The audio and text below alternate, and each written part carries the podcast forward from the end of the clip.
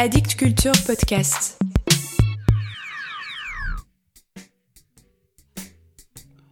Salut à vous.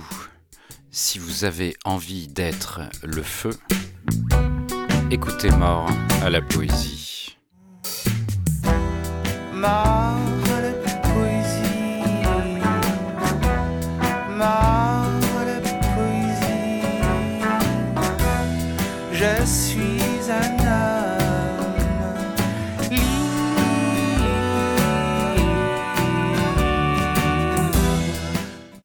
Comme je vous l'ai dit à maintes reprises, j'adore les anthologies de poésie.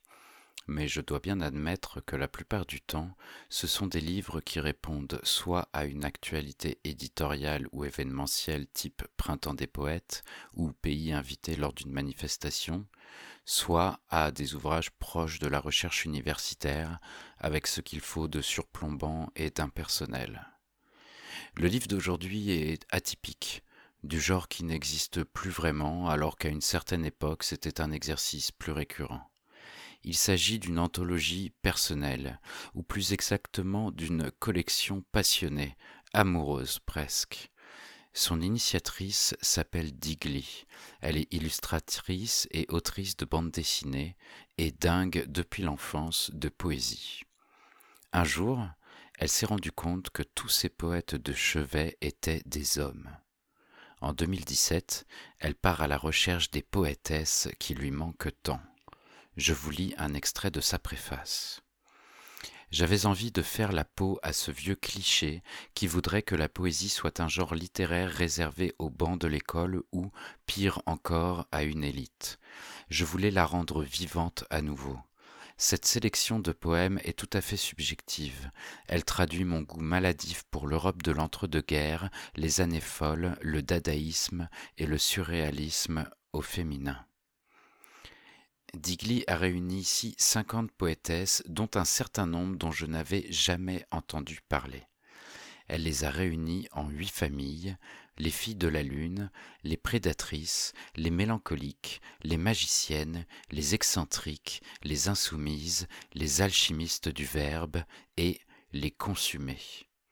Elle a elle-même composé des notes biographiques personnelles et passionnantes, et les poèmes anglophones inédits en français ont été traduits par Clémentine Beauvais. J'aimerais vous dire, Digli, si vous m'écoutez, un grand merci et un immense bravo. Ce livre est sublime dans sa fabrication, dans son intention, dans sa générosité. Il s'intitule Je serai le feu et vient de paraître à La Ville Brûle, qui n'est pas un éditeur de poésie et que je salue aussi. Un livre à offrir abondamment en cette fin d'année, voire même tout le temps. J'ai choisi de vous présenter et lire deux poétesses que j'ai découvertes dans ce livre et dont les textes sont quasiment introuvables, voire totalement introuvables ailleurs que dans ce livre. La première est Lucie Delarue Mardrus, née en 1875 et décédée en 1945. Je cite à nouveau Digli dans sa présentation de l'autrice.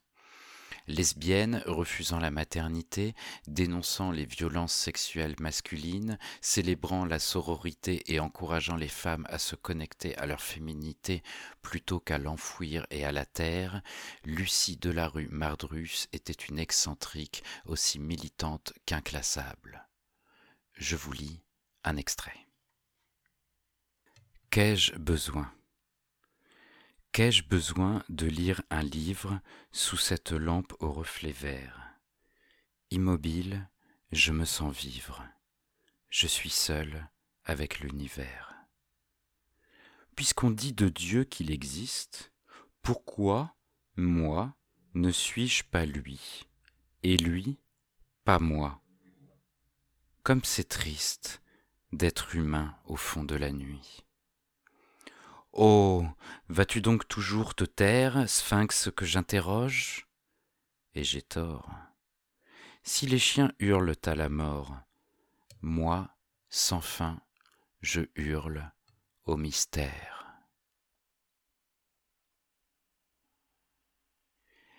La seconde, Nikki Giovanni, est une légende vivante selon Oprah Winfrey.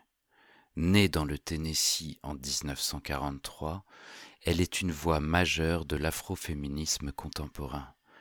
Elle n'est toujours pas traduite en France. Un oubli bientôt rattrapé? Écoutez. Pluie. Pluie, le sperme de Dieu qui tombe dans la femme réceptrice. Comment passer autrement qu'avec toi une journée de pluie à chercher soleil, étoiles et autres astres Comment passer une journée de pluie autrement qu'avec toi? Voilà pour aujourd'hui. Passez vos journées pluvieuses avec un bon livre. La poésie est morte. Vive la poésie.